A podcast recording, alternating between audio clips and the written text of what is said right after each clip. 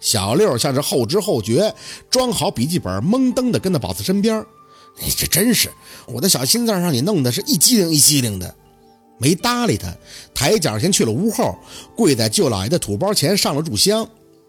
舅老爷，宝四要准备出山了。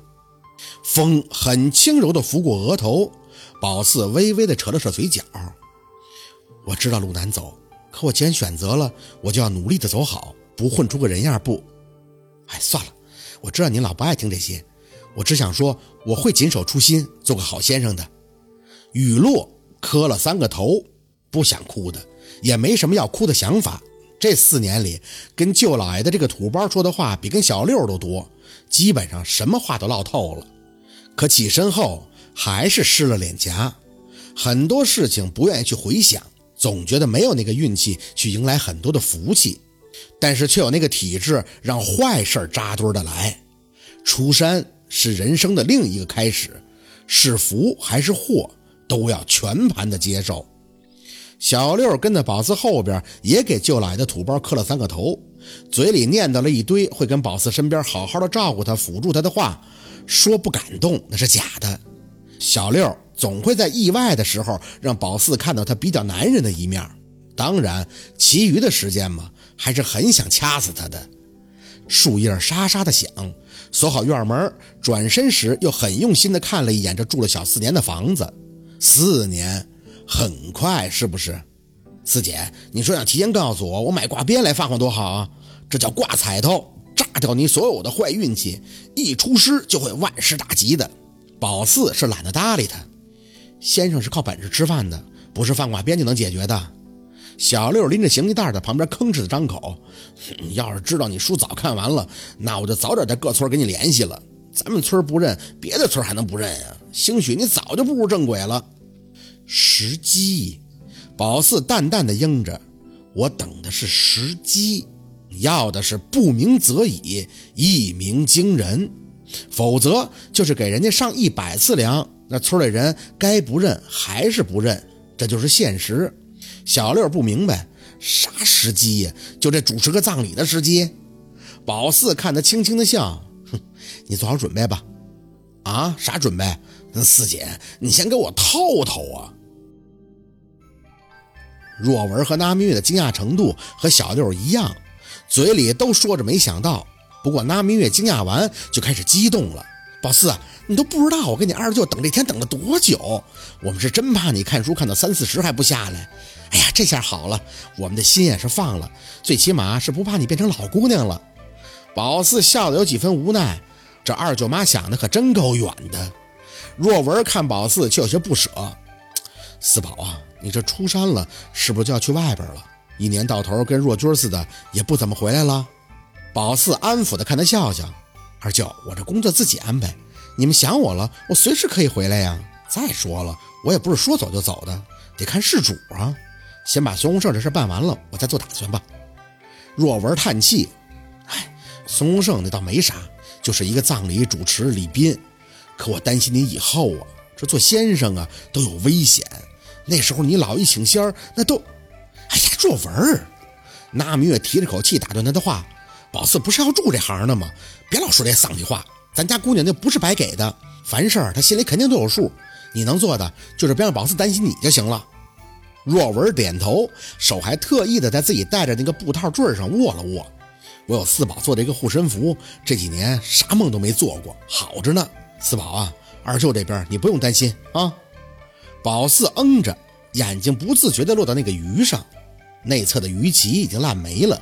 不过他游的倒是跟最初一样的欢实了。虽然若文有秦森给的那颗子弹护体，他没敢再来找麻烦。可这宝四看鱼游的畅快，还是碍眼呀。晚上特意去了趟孙洪胜家，他妈老了许多，一见宝四就擦起了眼泪，脸上有好几个红道子。听说是去李雪家要说法时，李雪他妈给他挠的。人家骂他们是血口喷人，孙洪胜他哥孙强还找了几个哥们要去揍李建国，结果那李建国拿着豹子就出来了，说谁要敢上就往谁脸上找瓶儿那不是一般的红眼，就跟当初李雪怀孕没办法找孙家讨说法是一样的。孙洪胜的死，李雪家也不认，村长一提到这两家就上火，不用特意打听，这事儿现在就是白山村的最新话题。姨，你放心，这丧事儿我肯定给您好好的操办。孙洪胜他妈吸着鼻子点头。一开始没找你，不是不信你，主要也是合计着你太年轻了，没有经验。后来那陈大爷说呀，你姥姥当年的丧事定相都是你定的，有谱。你就想啊，你咋说都是俺家剩子的小学同学，差不了。俺家剩子去呀，一辈子都折在那李雪丫头手里头了。宝四心里边直汗，合计你就别再提小学那茬了，回头聊到给他开瓢这事儿上，那还不定得多尴尬呢。不管怎么说，松生都走了，姨您节哀吧。他就是太年轻了，我怕他下面啊一开始不适应，最好呢做个法事化化他的怨气，让他能走得好一些。孙洪胜他妈的眼里当时就闪过了一丝警惕。嗯，宝宝四啊，你二舅妈可说你不收钱呀？吓了一跳，宝四还以为他知道自己动机了呢，微微的笑了笑，是不收钱，我这回就没打算收钱。孙洪胜是我小学同学，我就是想好好的送他一程。这个画院的法事是我义务做的，您放心吧。他妈这才吐出口气，哦，那那不需要我们做什么吧？宝四摆了一下手，不需要。您家只要多给我准备点纸钱，外带把孙洪胜的生辰八字给我就行了，剩下的我去办。孙洪胜他妈没有异议，很痛快的就把他八字说了出来。对一个死人来讲，这东西也不是那么重要了，但对宝四很重要。拿完想要的东西后，宝四又安慰他一阵儿，就回了家。进门以后，看见若文和那蜜月没在前屋，坐在炕上，就开始翻从舅姥爷那带回来的干草结，找出三十六节后，就用白线捆绑，做了个人形。小六不知道宝四在干嘛，问了两嘴，见不搭理他，就自己出去找事儿干了。不知道过了多久，小六探头探脑在门框那叫宝四：“四姐，给你看个东西啊。”宝四手上正忙活着系线，敷衍的应着。什么呀？你看，他抬着个镜架子就进来了。我安装的，砰的一声，手里正绑着的白线，瞬间就被宝四用力过猛给抻折了。小六嘿嘿的笑：“我安的不错吧？说明书研究很久呢。三片是玛卡，胶比是十二，聚焦是两千四百毫米，清晰度高，效果特别好。陆大哥说，这就是给你用来看星星的。”宝四咬牙瞪他：“拿走。”小六挠头，上次我说要给你送山上，你不用，现在你回家了还不看呀？陆大哥都来咱们家了，你怎么还滚？小六晋升，吭哧瘪肚的又把那个天文望远镜给搬了出去。怎么了嘛？都这么久了还不让说呀？宝四深吸了口气，用力的咬唇，也不知道那个陆佩是吃错了什么药。今年过完年没多久，他就居然上门了，还带了很多的礼品。当然，宝四没看见他。这些都是小六后来上山去讲的。他说陆佩是带着个助理过来的，态度很好，一进门就朝着若文鞠了一躬，说来迟了。他们家对他舅舅的恩情，他一直是记在心里的。若文的反应不知道，但小六说那明月哭了。他拉着陆佩的手一直在说，说他们家这些年有多提心吊胆，多委屈。陆佩的态度呢很亲切，他一直在点头，说是他的不好，应该早点登门的。小六说，他当时还很紧张，想问那个车的事儿，还怕问。不过最后，那明月还是提了。他骂了小六，跟陆佩说，知道宝四几年前在那做暑期工，小六还嘚瑟的把他车给撞了，挺过意不去的。但是陆佩没等那明月说完，就笑着开口说，那是小事儿，都过去了，不值一提。他没待多一会儿，最后放下这个天文望远镜，跟小六讲说这是给宝四看星星的，就准备告辞了。应该是顺便吧，还问了小六一句：“宝四怎么样了？”